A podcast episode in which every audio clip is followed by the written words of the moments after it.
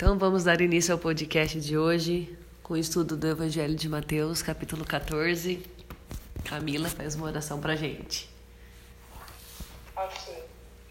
Pai querido, em nome de Jesus, coloco diante de Ti, Pai, te louvando por mais esse dia, pedindo ao Senhor, Pai, que nessa hora Senhor renove nossas forças, Pai, de cansaço de todo dia, porque agora, Senhor, nós queremos aprender mais de Ti, compartilhar, crescer no conhecimento da Tua palavra, Pai, que Teu Espírito Santo possa tocar em nossos corações, abrir nosso entendimento, Pai, nos dê sabedoria para entender mais de Ti. Em nome de Jesus, amém. Alguém poderia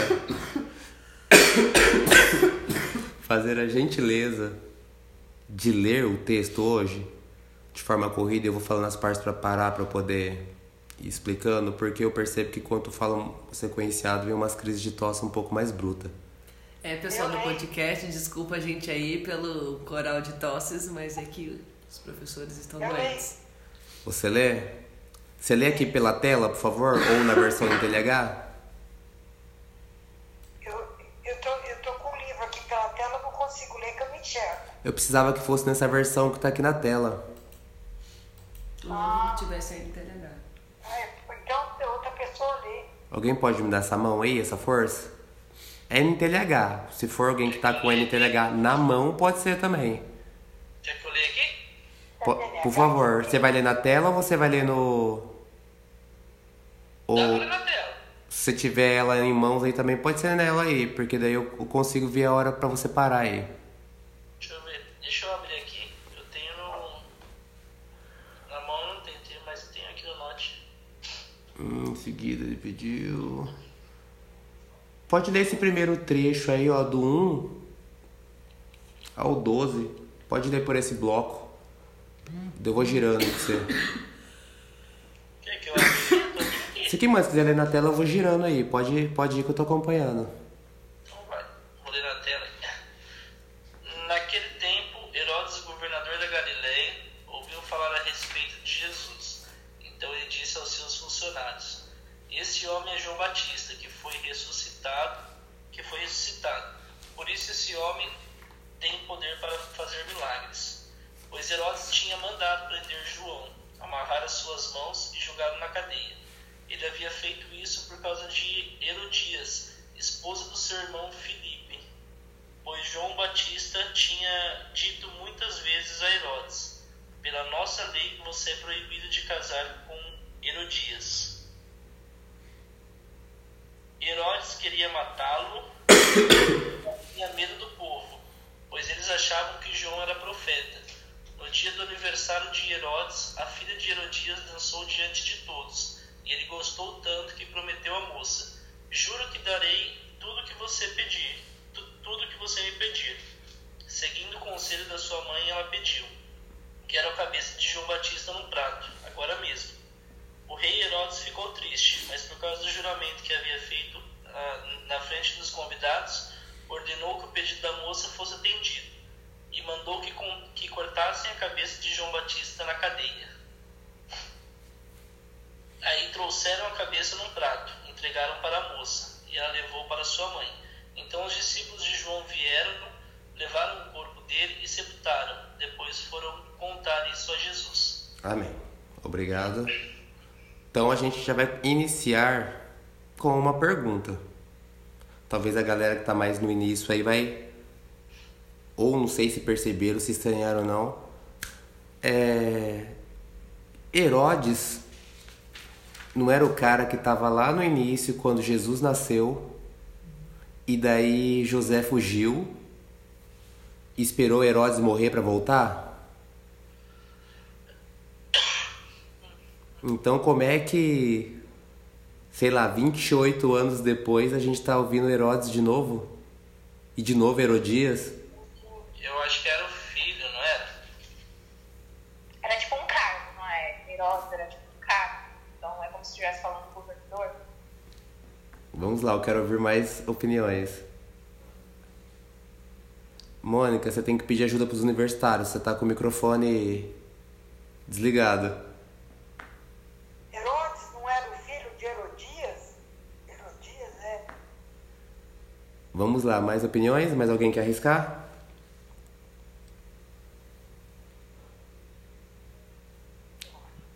Beleza. Esse Herodes é o Herodes Antipas.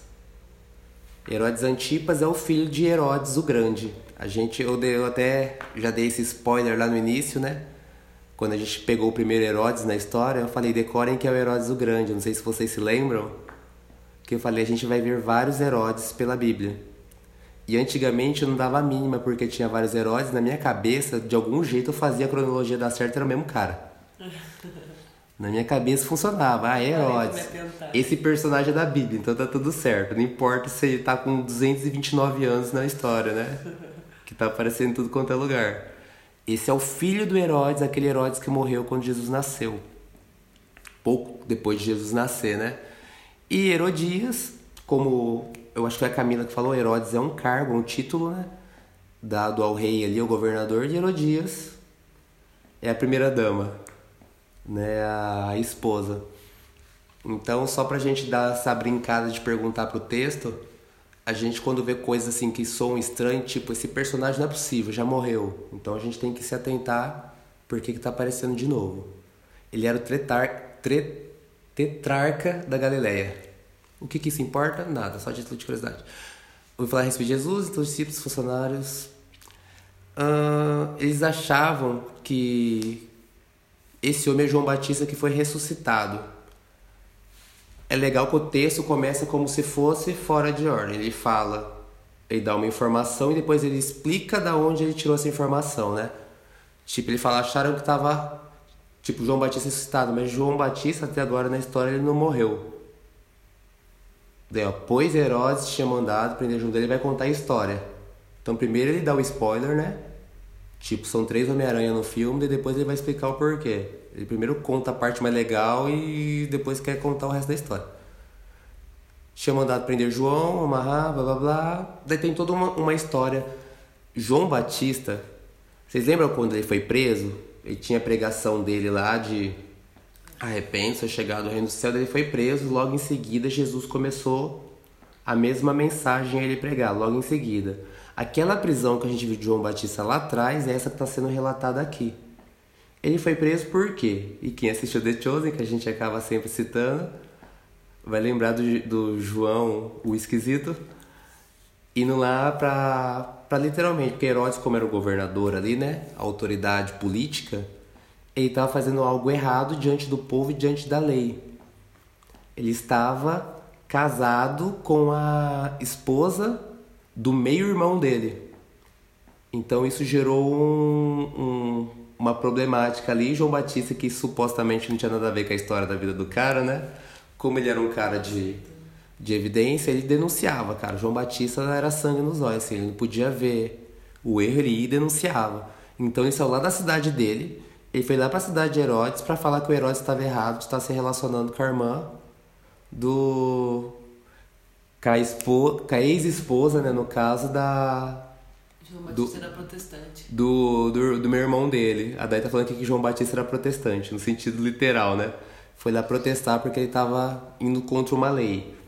Alguém se atentou em ver que lei poderia ser essa? Existe alguma lei porque a tal da Herodias, que devia ter algum nome, Herodias era o título, ela se divorciou de um rapaz chamado Felipe, Felipe, né? Que era o meio irmão de Herodes e casou com, com Herodes, beleza. O que ela fez de errado? Ela se divorciou e casou com outro cara. Tem erro nisso? Alguém sabe me dizer o que pode estar errado aí? O que, que o João Batista achou de problema nisso? Ela divorciou. Nesse caso, ela poderia.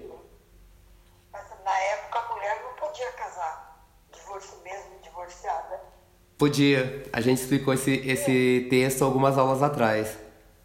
A parte do. em relação em Mateus 5, se eu não me engano. Sim. Podia acabar com o irmão.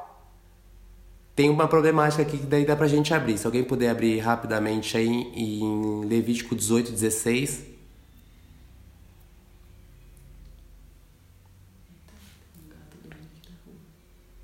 Lê pra mim, Tia Rô.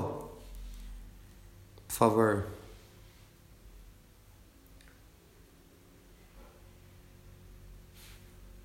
Renan, acabei de chegar, só tô ouvindo, tá bom? Beleza, então. Alguém que está com a Bíblia na mão, lê pra mim, por favor. Levítico 18, 16. O 20 e 21 é um texto muito parecido, então se a gente ler o 18 e 16 já é o suficiente ali. Levítico 18, 16? É. Peraí. Tá aberto aqui. Lê pra mim, por favor. 16. Isso. Não, tem, não tenha relações com a sua cunhada. Isso seria uma vergonha para o seu irmão. É, e o 20 e 21 é a mesma coisa, né? De listado como imoralidade. Se você, eu acho que deve estar na. Se tiver do seu lado esquerdo da página, no lado direito já tem o 20 e 21 aí.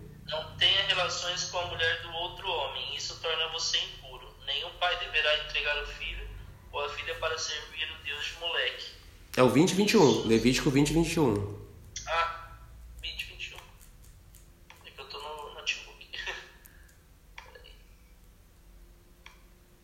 20, 21. É um texto muito parecido, literal mesmo, com esse 18 e 16. Se um homem tiver relações com a, com a cunhada, ele envergonha o irmão. É uma imoralidade. E os dois morrerão se, sem terem filhos. É, então acredita-se que João Batista estava aqui meio baseado nessas coisas, né? Nesse raciocínio aí, pegando em cima da lei, mas na verdade estava querendo denunciar a, as, como eu posso dizer assim, os erros do, do governo do, do momento ali.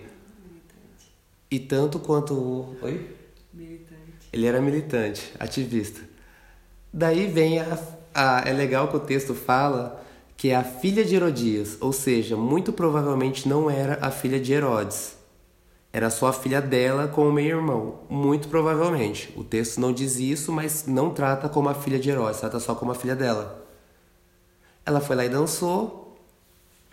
E Herodias não gostava do discurso de João Batista.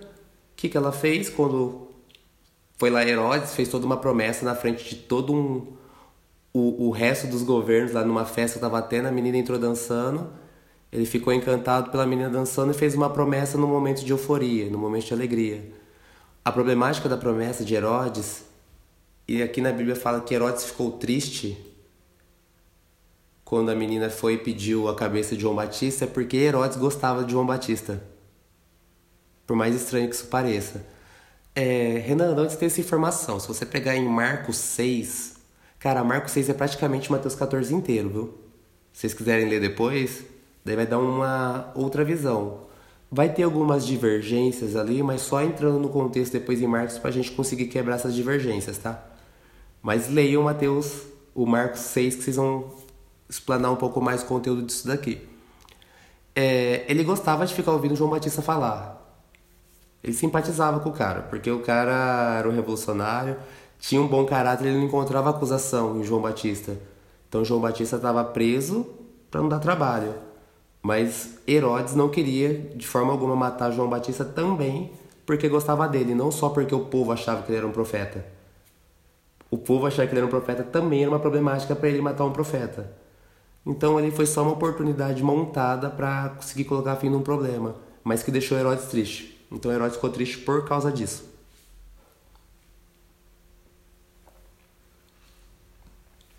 Os discípulos de João, tô no 12. Então os discípulos de João vieram, levaram o corpo dele e sepultaram. Depois foram contar isso a Jesus. Então vamos lá, cenário. Relataram ali a morte de João Batista. Os discípulos foram lá, os discípulos de João, pegaram o corpo de João, literalmente o corpo, porque a cabeça ficou com Herodias, para sepultar, e foram contar para Jesus. Ao saber o que havia acontecido, Jesus saiu dali num barco e foi sozinho para um lugar deserto. O que parece para vocês essa cena do capítulo 13? Quem era João Batista? Primo de Jesus. Fora primo de Jesus, quem era João Batista? Era aquele cara que veio para preparar o caminho de Jesus. A gente está falando de forma física, uma parentalidade, a gente está falando de parte espiritual também, uma profecia. E Jesus, ao saber do que tinha acontecido, ele quis ficar sozinho. Em outras palavras, Jesus quis viver o luto. Jesus quis entrar em luto, quis aceitar esse luto. mas as multidões souberam onde ele estava. Então, vamos entender. Jesus ali, o que, que ele quis? Ficar sozinho. Logo na, na sequência, mais as multidões souberam onde ele estava, vieram de seus povoados e seguiram por terra. Ou seja, Jesus entrou no barco, tentou ir pela água e o povo saiu correndo por terra. Muito provavelmente o vento não estava favorável para Jesus, porque o povo por terra chegou antes de Jesus. Uh, quando Jesus saiu do barco, viu aquela grande multidão, ficou com muita pena deles e curou os doentes que estavam ali. E se pegar em Marcos, eu vou usar muita referência de Marcos, é, vai falar que ele se sentiu, ele se compadeceu da multidão porque eles estavam como pessoas sem pastores e. A gente já viu isso alguns capítulos atrás e Jesus teve a mesma compaixão de novo. E aí Jesus faz uma coisa que a gente talvez tenha que aprender. Aí entra uma parte mais administrativa do, da coisa. De Jesus acabou de perder um parente ele precisava ficar sozinho, ele quis ficar sozinho, ele viu a multidão tendo necessidade de se compadecer porque elas estavam como pessoas sem pastores. O que, que ele fez?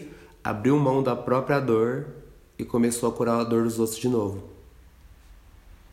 Então decorem aqui, Jesus quis o quê? Ele quis ficar sozinho no lugar deserto. Daqui a pouco a gente vai ver Jesus fazendo a mesma tentativa de novo. Ele não desistiu disso, mas ele se compadeceu, abriu mão de viver a dor que ele estava precisando viver para ir curar a galera. Quando Jesus saiu do barco, versículo 15: De tardezinha, os discípulos chegaram perto de Jesus e disseram: Já é tarde, esse lugar é deserto. Mande essa gente embora a fim de que vão aos povoados e comprem alguma coisa para comer. Antes que alguém me mande lá no grupo do, do Mergulhando, amanhã ou depois, porque leu Marcos 6, igual estou indicando, eu espero que vocês leiam essa, esse episódio que fala em Mateus que Jesus entrou no barco e quis ir sozinho, no livro de Marcos vai falar que os discípulos, que Jesus falou para os discípulos, vamos para um lugar deserto descansar. Lembra que eu falei que ter alguns pontos que vão parecer que são divergentes, né? Daí quando a gente entrar em, em Marcos, quem quiser anotar, a gente pode ir quebrando essas supostas divergências, tá? Então não estranhe, a gente está olhando aqui do, do, ponto de vista de Mateus, não vamos esquecer isso. Isso é o olhar, isso não é visão de Jesus sobre a, a situação, é a visão de Mateus sobre o que Jesus viveu. Então vamos focar nisso também. Já é tarde, esse lugar é deserto, mas se a gente ir embora, de que vão aos povoados e comprem alguma coisa para comer. Mas Jesus respondeu: Eles não precisam ir embora. Deem vocês mesmo comida a eles. Aí entra uma coisa que eu acho muito legal. Eu não deveria gastar tempo com isso, mas eu vou gastar tempo com isso, gente. O Sabe quando a gente está numa igreja e a gente começa a falar, a gente começa a enxergar algum problema? Cara, mas ali ninguém fica na porta, ou sei lá, parece que ninguém ama nessa igreja, parece que a galera tá, tá, sei lá, o pastor tem um sorriso bonito e tá todo mundo sem dente, sentado nas cadeiras, sabe essas coisas que o povo dá um jeito de, de criticar? os discípulos falaram para Jesus que o povo estava com fome, que era para Jesus mandar eles embora, porque eles tinham que comer. O que, que Jesus fez na sequência? A gente não precisa mandar embora. Vocês identificaram que tem um problema, identificaram? Resolve. Mano, por mim a aula podia acabar aqui, porque para mim já é assim. É aula de cristianismo isso. Você tá numa igreja, você tá numa comunidade, você tá na sua família, você percebeu que tem um problema, você não se livra do problema. Você que percebeu, resolve. Eu ouvi uma frase sobre isso que falava assim: a responsabilidade é de quem vê. Eu achei muito A legal. responsabilidade é de quem vê. Isso, a responsabilidade é de quem vê. É tipo, eu vou no restaurante e eu vi que o garçom derrubou sei lá o quê. A responsabilidade do garçom não é minha, porque fui eu que vi. Eu que vou lá e vou, vou, vou ajudar. falar mal do cara. Não, eu vou ajudar, porque a responsabilidade é minha. Eu achei isso muito interessante, essa visão. Então é aquele lance, né? Eu tô passando um dia, eu passei um dia preocupado hoje.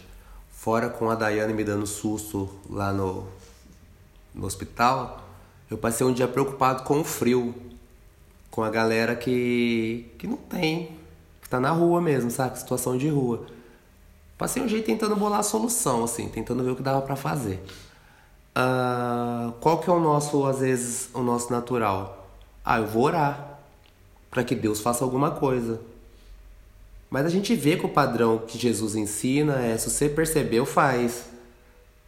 Não adianta pedir para Deus fazer, porque se fui eu que vi, se eu me compadeci, vou eu lá e dou de comer eu. O fazer de Deus às vezes já é você ter É, o percebido. fazer de Deus já está em mim ter percebido, sabe? Em eu ter percebido a situação.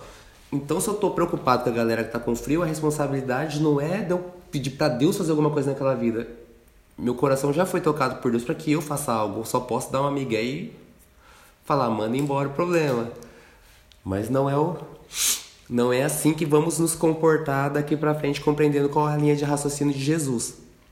Lembra que eu falei que existe uma linha de raciocínio de como Jesus trabalha durante a história dele? Eu falei que Deus trabalha desde o Antigo Testamento de toda um- uma forma de comportamento que Jesus veio seguindo o mesmo comportamento depois. A gente está entendendo aqui a mentalidade de Deus para situações.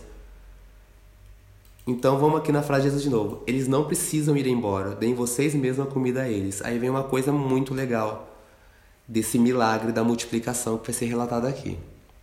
Eles disseram: Só temos aqui cinco pães e dois peixes. Em Mateus dá a impressão que essa comida era dos discípulos. Não dá a impressão que a gente vai ver nos outros evangelhos que era de um menino que estava lá no meio, que eles caçaram e cataram os peixes do menino. Aqui está dando essa impressão que esses pães, esses peixes aqui, nesse caso, na visão de Mateus, veio de dentro do, da, do círculo dos próprios discípulos. Desculpa, podcast novo, que a tosse tá vindo.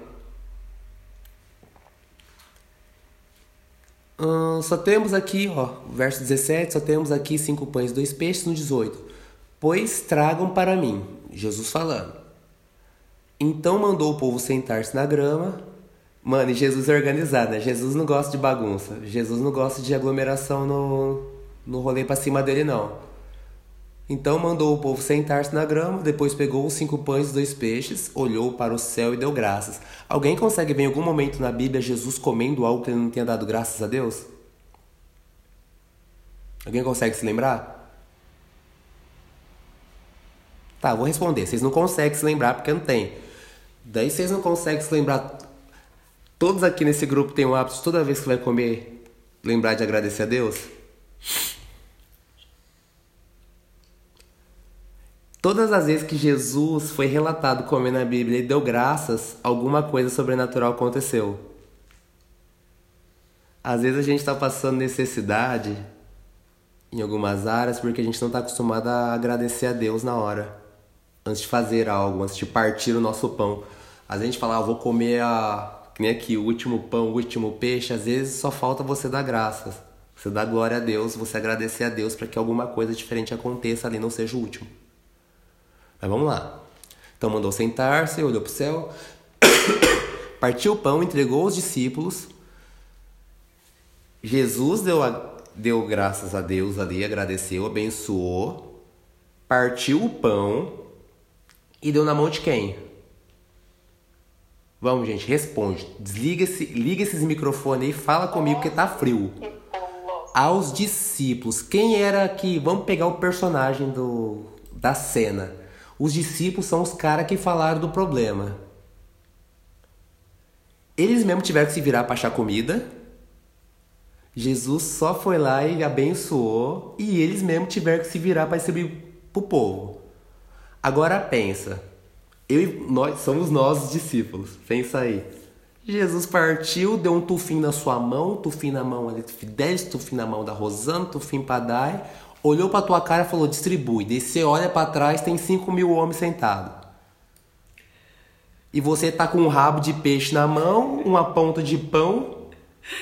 A gente não costuma imaginar a cena, mas vamos imaginar a cena. A gente sendo discípulo. Eu ia olhar pra cara de Jesus passado, assim, e falar, mano, esse cara tá me tirando. Ele agradeceu, partiu o pão, me deu um bico e falou: alimenta o povo, tá de palhaçada. E aí acontece uma lição gigante de Jesus para os discípulos. Ele alimentou a multidão, beleza, se compadeceu delas. Mas a lição, o ensino foi para os discípulos, que hoje eu quero trazer pra gente. Ah, os discípulos foram fazer a coisa mais absurda da história. A ponta de pão, a barbatana, foram lá pro meio do povo. Entrou lá no meio dos 5 mil negros. Eu tô falando de 5 mil homens, porque não era contado mulheres e crianças. Vamos jogar baixo? Tinha 10 mil pessoas ali, você com, a, com o bico do pão na mão. Porque você acha que era o quê, né? O pão da vizinha que tem aquela, sei lá, aquele pão de forma que ela Pão colocou 3 metro. quilos de fermento. Não. Era o pão. E não é que deu certo? Como assim? E esses distribuíram ao povo. Todos comeram e ficaram satisfeitos. E os discípulos ainda recolheram 12 cestos. Quantos discípulos tínhamos? Eu não vou responder, vocês vão responder. Quantos discípulos tinham? Sobre. 12. Para 12. Eles, depois que alimentaram todo mundo, recolheram 12 cestos. Quem carregou esses cestos depois? O discípulo, cara. É tipo assim. Cada um vai carregar na tua mão o peso de você compreender o que é viver pela, pela misericórdia, pela graça de Deus. O que é você viver com Cristo. E aí, foram embora os pedaços, todos comeram, foram mais ou menos 5 mil. Homens, mulheres, sem, con- tipo, 5 mil homens, sem contar mulheres e crianças. Beleza. Cara, daí vamos lá. Se imagina, vamos continuar a gente sendo os personagens. Vamos tirar os discípulos lá. Mudou o nome dos 12 agora. Mudou. E agora no meio dos 12 tem até mulher. Tem Júlia, tem Camila, tem Isabel, tem, tem, nós, tem nós aqui. Quem tá na aula. Você tem noção do que é você sair com um negócio que parece um absurdo e você ir partindo aquilo no me acabando? Pra imaginar. E a galera comendo e, e guardando depois porque já tava satisfeito o negócio não acabar. Tenta imaginar a cena na sua mão acontecendo. Daí eu vou fazer uma pergunta pra vocês que eu já até dei um spoiler um tempo atrás. Então, vamos lá. Quem fez o milagre?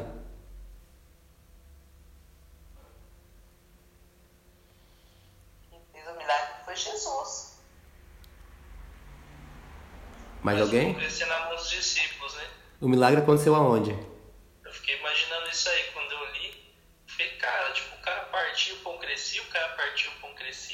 Esquisito, né, mano? Tipo, você vai. Quem operou foi Jesus. O negócio- É a mesma coisa na nossa vida de hoje.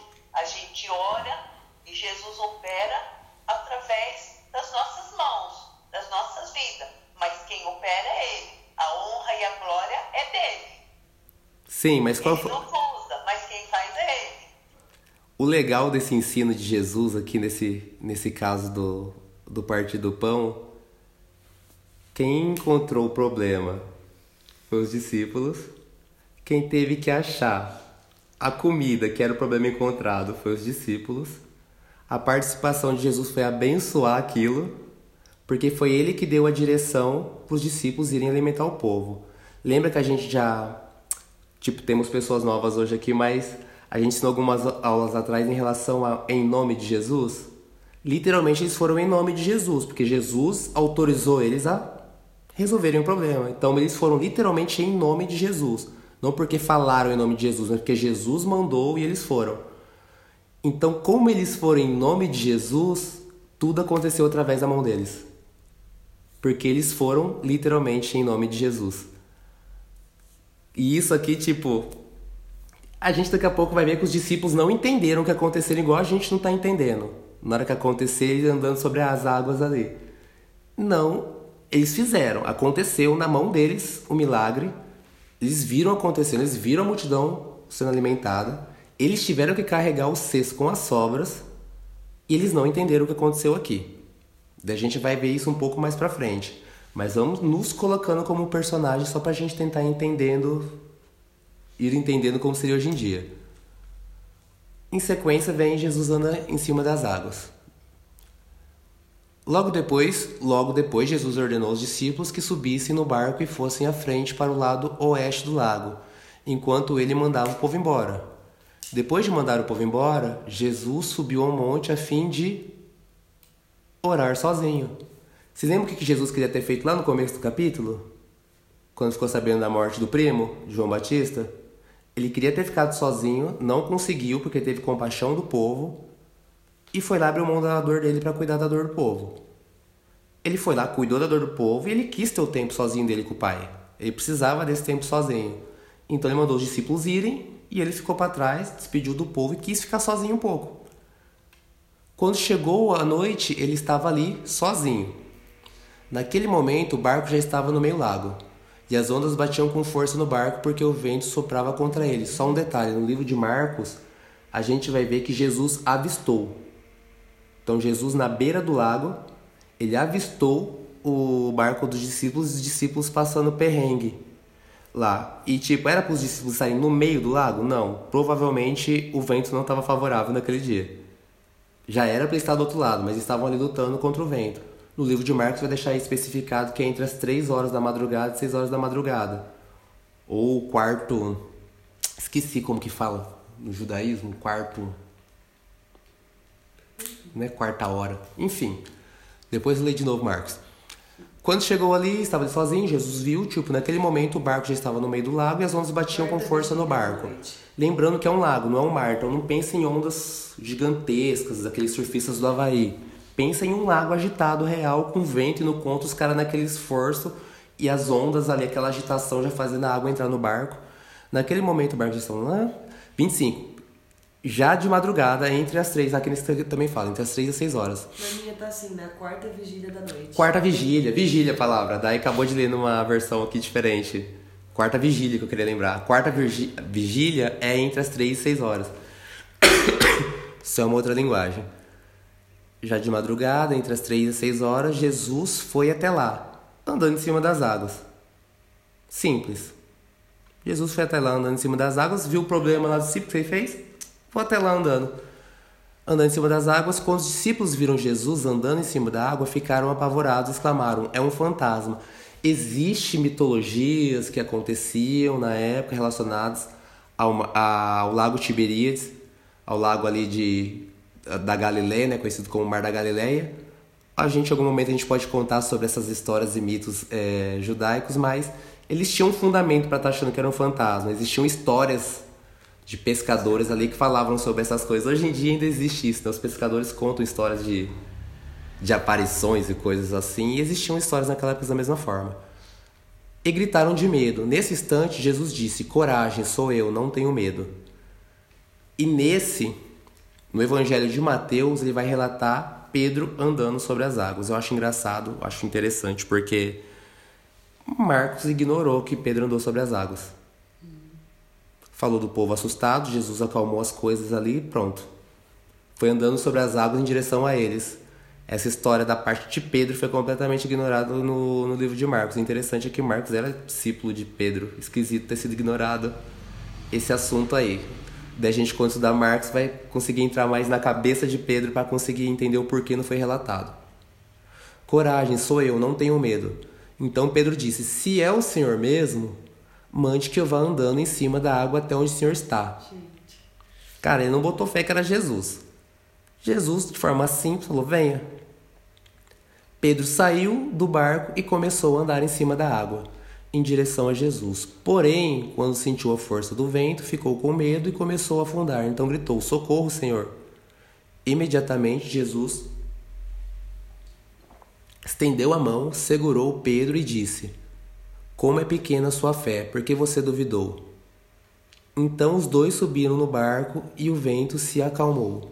E os discípulos adoraram Jesus, dizendo: De fato, o Senhor é o Filho de Deus. Daí no livro de, de Marcos e de Lucas vai ter um acréscimo aí, logo após isso, que entrou, os dois entraram no barco, vai falar.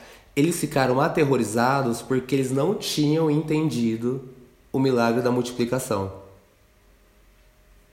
Isso vai estar em Marcos e em Lucas, para a gente compondo um pouco mais o cenário aqui. Ou seja, os discípulos estavam naquele momento todo, estavam tribulados, estavam com a mente confusa, estavam vivendo muitas coisas de uma vez só. E para a gente não entrar numa mente de julgamento em relação aos discípulos, se a gente se mantém ainda na posição de discípulo, é natural, porque muita coisa estava acontecendo diferente, esquisita e através deles também. Então os caras estavam em choque, né? Daí pensa, não é algo comum você partir pão para 10 mil pessoas, não é algo comum você ver um cara andando em cima da água, não, não eles não estavam vendo nada comum. Acabou com a rotina dos caras. Tipo, tudo novo, tudo diferente. E aí vamos lá. vamos fazer algumas perguntas ao texto. Jesus viu o problema deles, beleza, foi lá andando sobre as águas. E aí, na hora que Jesus falou para Pedro venha, Pedro saiu do barco e começou a andar sobre as águas. Beleza. Pedro realmente andou sobre as águas. Pedro, um homem, andou sobre as águas. Sentiu medo. Beleza. Sentiu medo e afundou. Jesus estendeu a mão, puxou e eles voltaram para o barco. Eles voltaram para o barco como?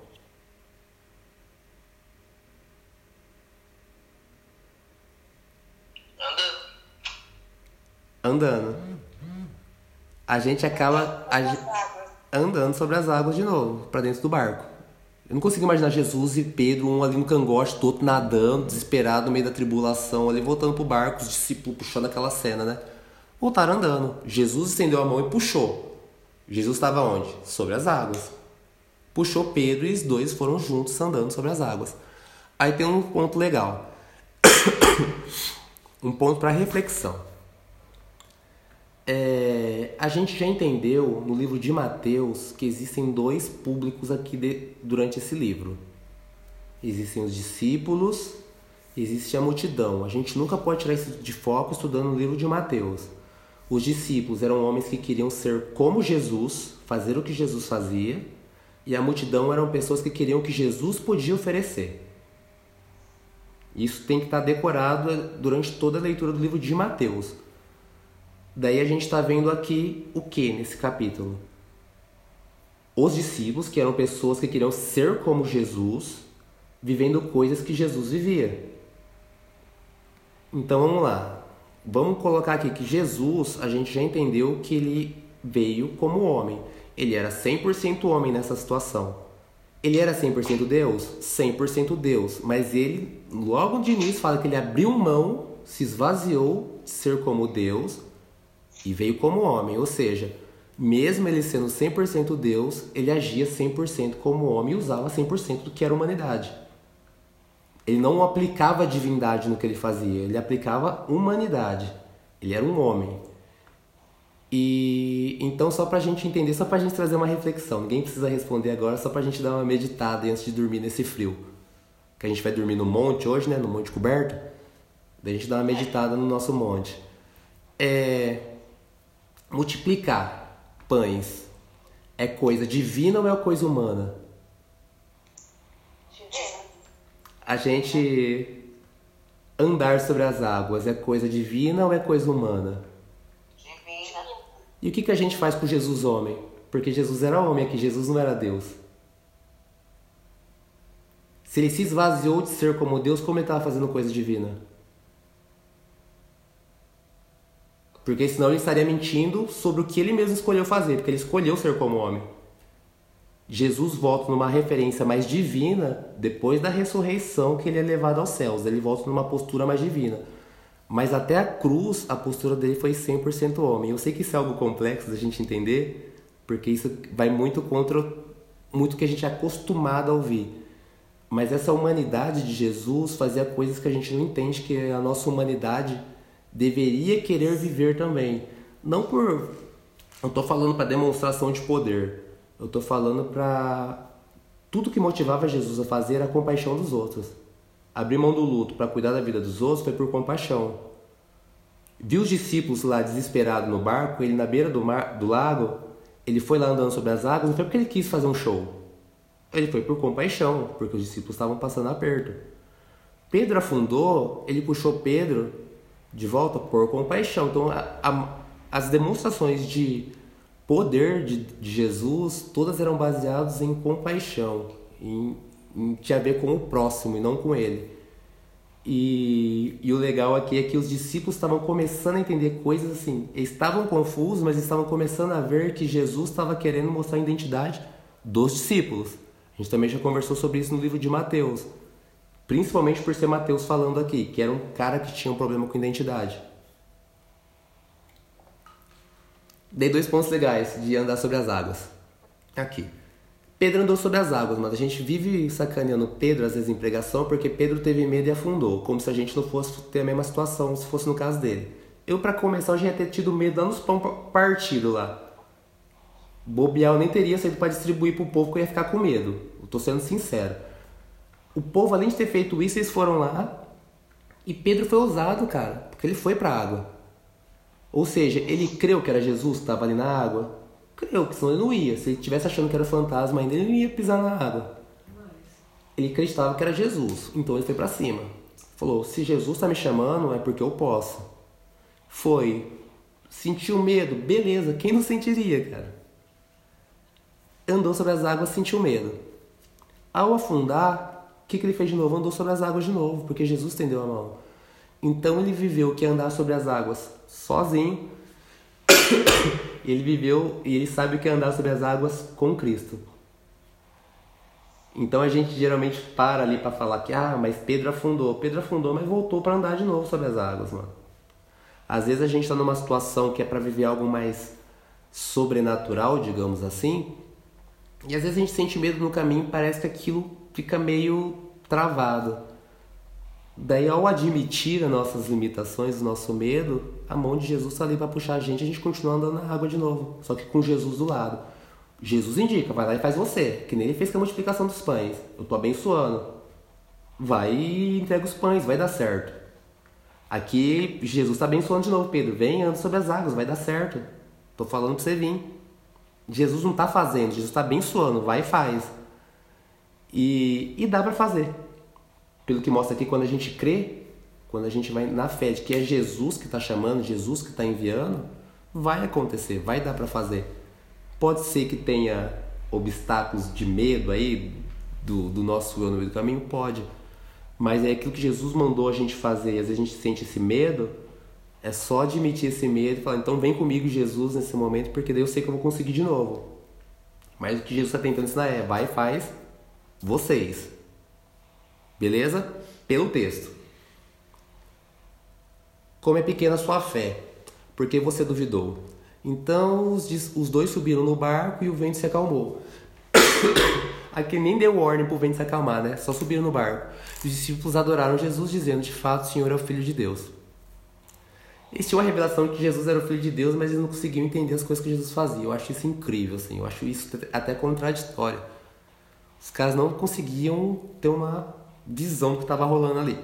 Mas enfim, Jesus e os discípulos atravessaram o lago e chegaram à região de Genezaré. Ali o povo reconheceu Jesus avisou, e avisou todos os doentes da região vizinhas. Então muitas pessoas levaram doentes a ele, pedindo que deixasse que os doentes pelo menos tocassem a barra da sua roupa. Isso é uma referência a uma profecia de, de Zacarias, né, que fala que trata como tocar na asa de um anjo, mas a palavra asa ali também é orla, se for trazer do, do hebraico, então aqui tipo tocar na orla de Jesus seria a mesma coisa de tocar da onde flui milagres. Então o povo tinha uma noção de, de Antigo Testamento e todos que tocavam nela ficavam curados. Aqui acaba o 14. Cara, eu vejo nos últimos capítulos, na verdade, Jesus, na hora que ele começou a viver o ministério dele, o legal é que se a gente for ler na sequência que a gente está lendo aqui, que a gente está lendo um por semana, né? Mas se a gente estivesse lendo isso batidão, sei lá, vamos pegar um sábado, vamos ler esses 14 capítulos, vocês falar, cara, Jesus não tinha um minuto de descanso, cara. Jesus não podia botar cara em lugar nenhum. Que além do povo ir, eles avisavam as cidades vizinhas. Então Jesus já estava ali cansado, acabou de alimentar o povo, daí foi querer descansar, ficar sozinho, acabou de orar, já teve que socorrer os discípulos. Daí chegou do outro lado, acabou de vir da tribulação na madrugada, ou seja, dormiu mal. Chegou na cidade, o que teve que fazer? Curar de novo, começar de novo, todo, todo esse ministério de novo.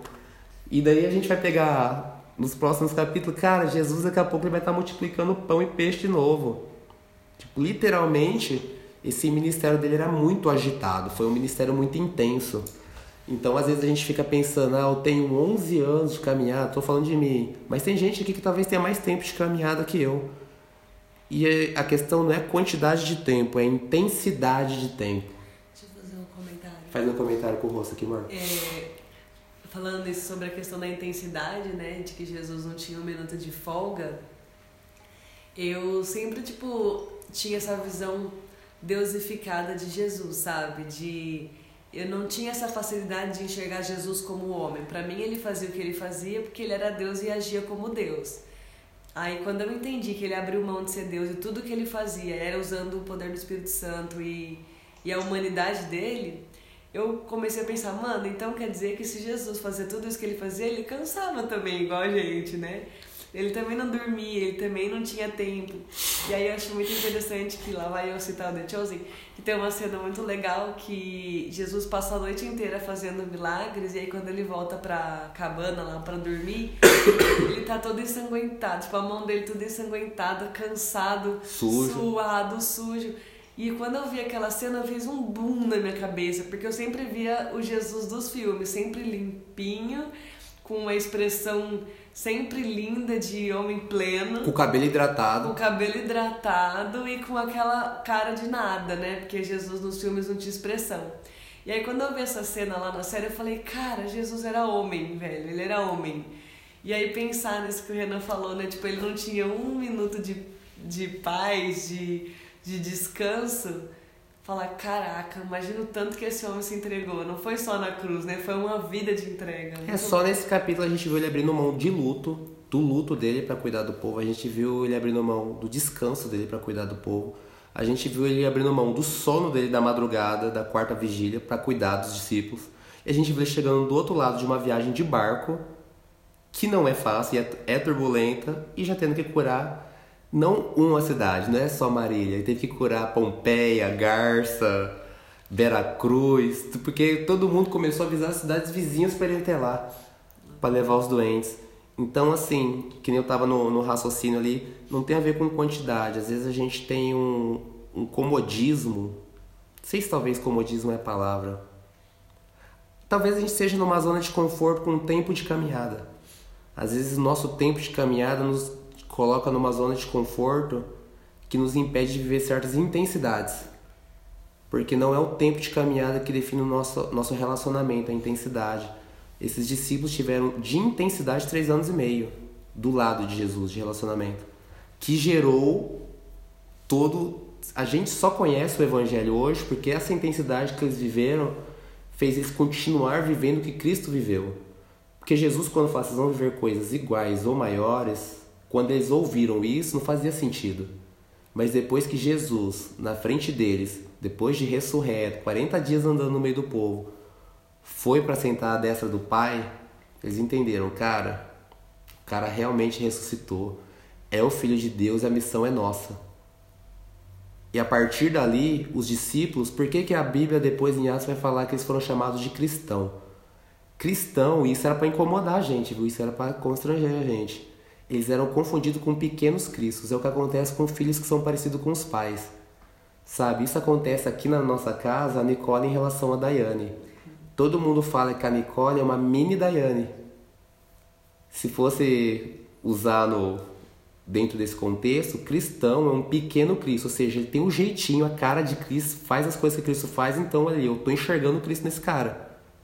E não é esse enxergar de hoje em dia que a gente tem abstrato, subjetivo, assim, é o enxergar baseado em comportamento, em características, em sinais. Então, para ser chamado de cristão, é uma coisa que tem que gerar muito temor na gente. Porque quer dizer que as pessoas de fora têm que enxergar a gente como Cristo. Essa nomenclatura ela traz toda uma responsabilidade que a gente deveria focar um pouquinho mais. Por isso que eu costumo dizer que eu sou protestante, que protestar não é protesta mesmo. Mas para ser cristão, a gente depende de que as pessoas de fora reconheçam que a gente é parecido com Cristo, identifiquem que a gente é como Cristo. Pedro passou por isso quando ele estava tentando negar Jesus. Ele tentando negar Jesus, as pessoas falavam: Mas você se veste como os discípulos, você fala como, como Jesus, você tem um jeitão daquela galera que está andando lá, daquela, daquela turma. Ele: Não, mas eu não faço parte, não. Meu povo, tem certeza que você não faz parte? Você tem o um jeito daqueles caras. Então a gente devia ser confundido assim. Fala, a gente precisaria. A gente não precisa, de certa forma. A gente precisa, a gente não precisaria depender da nossa pregação para as pessoas enxergarem a gente como cristão, entende? Tipo, a nossa vida, o nosso estilo de vida já deveria revelar Cristo em nós a ponto das pessoas, mesmo que a gente negasse e falasse, cara, você é sim, você tá dando migué em nós, você é cristão sim. Então, assim, são alguns pontos de reflexão para a gente trazer para esse texto. Como eu disse, é um texto simples, não é um texto difícil de compreender. Mas é uma história, se a gente se colocar no lugar dos discípulos, é difícil de se compreender.